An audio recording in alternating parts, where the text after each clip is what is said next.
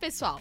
Sejam bem-vindos a mais uma edição do Finantech, seu canal de finanças e tecnologia, no qual desvendamos os principais assuntos relacionados ao mundo digital. Eu sou a Júlia Carvalho e, como sempre, estou aqui no estúdio com o nosso assistente virtual, o Bit. Olá, Júlia. Olá, pessoal. Eu não vi a hora de poder voltar a falar com vocês. No programa anterior, explicamos o conceito de banco digital e suas diferenças para os tradicionais. Agora, vamos continuar discutindo sobre bancos digitais. Então conta para os nossos ouvintes o que mais vamos abordar sobre esse tema, Bit. Os bancos digitais são peças muito importantes na transformação que está acontecendo na indústria financeira. Hoje, vamos conhecer as circunstâncias que permitiram sua evolução e as tendências neste segmento para os próximos anos. Obrigada, Bit!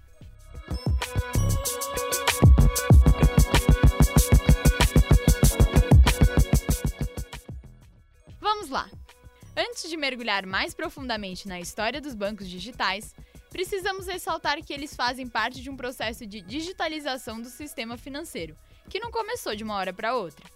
Desde o início da popularização da computação, ainda na década de 1980, começaram a surgir instrumentos como caixas eletrônicos, internet banking e aplicativos para consultas em smartphones, que abriram caminho para a construção dos bancos digitais. Apesar disso, um grande obstáculo sempre foi a regulamentação. Mesmo com praticamente todos os bancos possuindo algum tipo de serviço online, a legislação exigia que o relacionamento com o banco começasse com a presença do cliente em uma agência, apresentando seus documentos impressos. Por causa desse tipo de burocracia, mesmo tendo um dos sistemas bancários mais avançados do mundo, o Brasil ficou um pouco atrás na corrida do desenvolvimento dos bancos digitais. Exato! O jogo só começou a virar em abril de 2016, quando o Conselho Monetário Nacional, órgão máximo do sistema financeiro brasileiro, liberou a abertura de contas por meios virtuais. A nova regra passou a aceitar instrumentos como reconhecimento facial, localização por GPS e checagens em bancos de dados. Essa foi a senha para que as fintechs e outras instituições colocassem em prática um modelo de bancos sem agências, os chamados bancos digitais. Fintech é a união das palavras finanças e tecnologia. Refere-se a empresas que atuam com foco na inovação e otimização de serviços voltados ao sistema financeiro.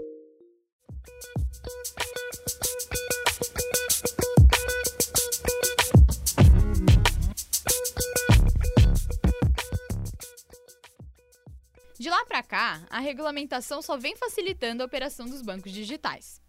Na busca por ampliar a competição e reduzir tanto as tarifas bancárias como as taxas de juros para o consumidor, os órgãos reguladores têm considerado os bancos digitais e as fintechs como seus aliados. Assim, muitas melhorias nas normas têm sido feitas no sentido de fortalecer essas instituições. Uma das mais recentes entrou em vigor em janeiro deste ano e revogou 10 normas relacionadas ao tema. Com as novas regras, que valem tanto para contas de depósito como contas correntes, poupança e salário, o Conselho Monetário deixa de especificar, por exemplo, os documentos necessários para a abertura de contas. Os bancos podem determinar os documentos que cada pessoa terá de enviar para começar a se relacionar com a instituição, segundo suas próprias políticas de negócios e de acordo com o perfil do cliente. Você se lembra de mais alguma mudança recente nas regras que favorecem os bancos digitais, Bit? Lembro sim. Uma delas aconteceu também em janeiro, quando uma portaria do Banco Central passou a permitir que os bancos digitais realizassem o credenciamento para aceitar o pagamento de contas de serviços e impostos federais. Com isso, os bancos digitais passam a constituir a rede arrecadadora de receitas federais e podem oferecer os mesmos serviços de pagamentos que instituições financeiras convencionais. É verdade, Bit. Pelo que parece, a cada dia a regulação passa a ser mais favorável ao crescimento dos bancos digitais. Mas isso não significa que tudo está resolvido. Na verdade, os bancos digitais brasileiros, atualmente, apresentam as mesmas características de seus pares na Europa. Embora já sejam populares, a maioria ainda não é lucrativa. Só para ilustrar, de acordo com um estudo feito pela Accenture, marcas que são verdadeiras referências globais no segmento, como Revolut, Monzo e Starling, todas baseadas na Grã-Bretanha, devem quase triplicar o número de clientes em todo o mundo, saltando para aproximadamente 35 milhões de usuários em 2020. Apesar disso, a maioria ainda não dá lucro.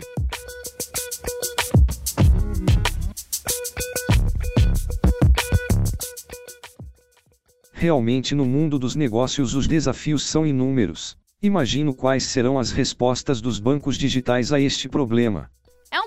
Levantamento, Bit. E só o tempo trará a resposta. Uma coisa é certa: os bancos terão que buscar uma diferenciação do modelo de negócios que os trouxe até aqui para conseguir continuar evoluindo. Isso porque já ficou claro que usar somente isenção de taxas e gratuidade como diferenciais competitivos não será o suficiente. Na busca por essas respostas, uma das alternativas tem sido a escolha por um determinado nicho de público. Tem instituições focando no público jovem, outras mirando o topo ou a base da pirâmide. As marcas voltadas ao público jovem, por exemplo, levam a sério a máxima de que melhor do que conquistar clientes é conquistar fãs. Na prática, isso significa ir além dos tradicionais serviços bancários, oferecendo soluções de gerenciamento financeiro, investimentos, benefícios e descontos exclusivos em serviços de interesse desse público.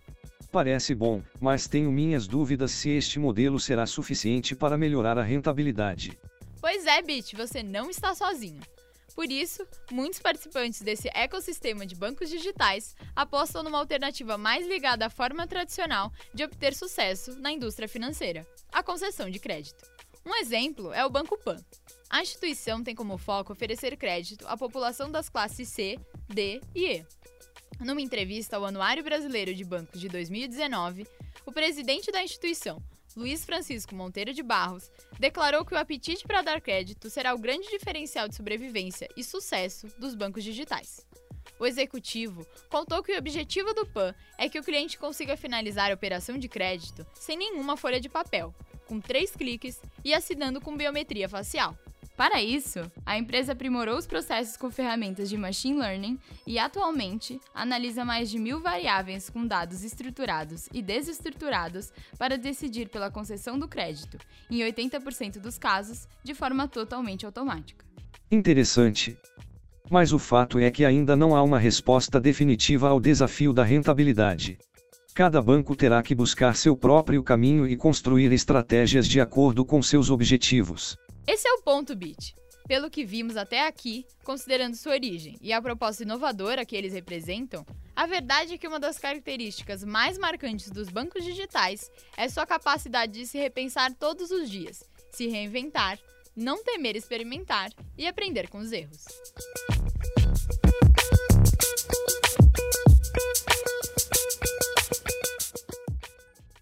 Na opinião dos executivos do setor, a sobrevivência dos bancos digitais está completamente vinculada à busca pela inovação, compartilhamento e cooperação. O mercado está operando num formato colaborativo, que conecta startups com empresas de tecnologia pequenas ou grandes.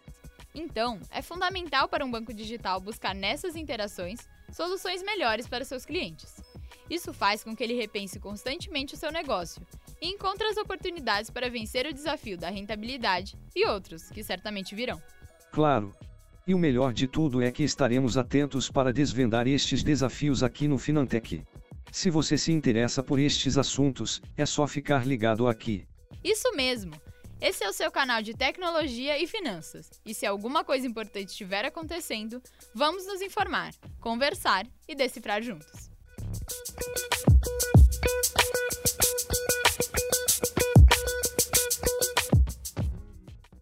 Esse foi o nosso episódio do Finantech, o podcast da Cantarino Brasileiro, que tem como objetivo simplificar e, ao mesmo tempo, aprofundar o conhecimento sobre temas voltados ao universo de finanças e tecnologia.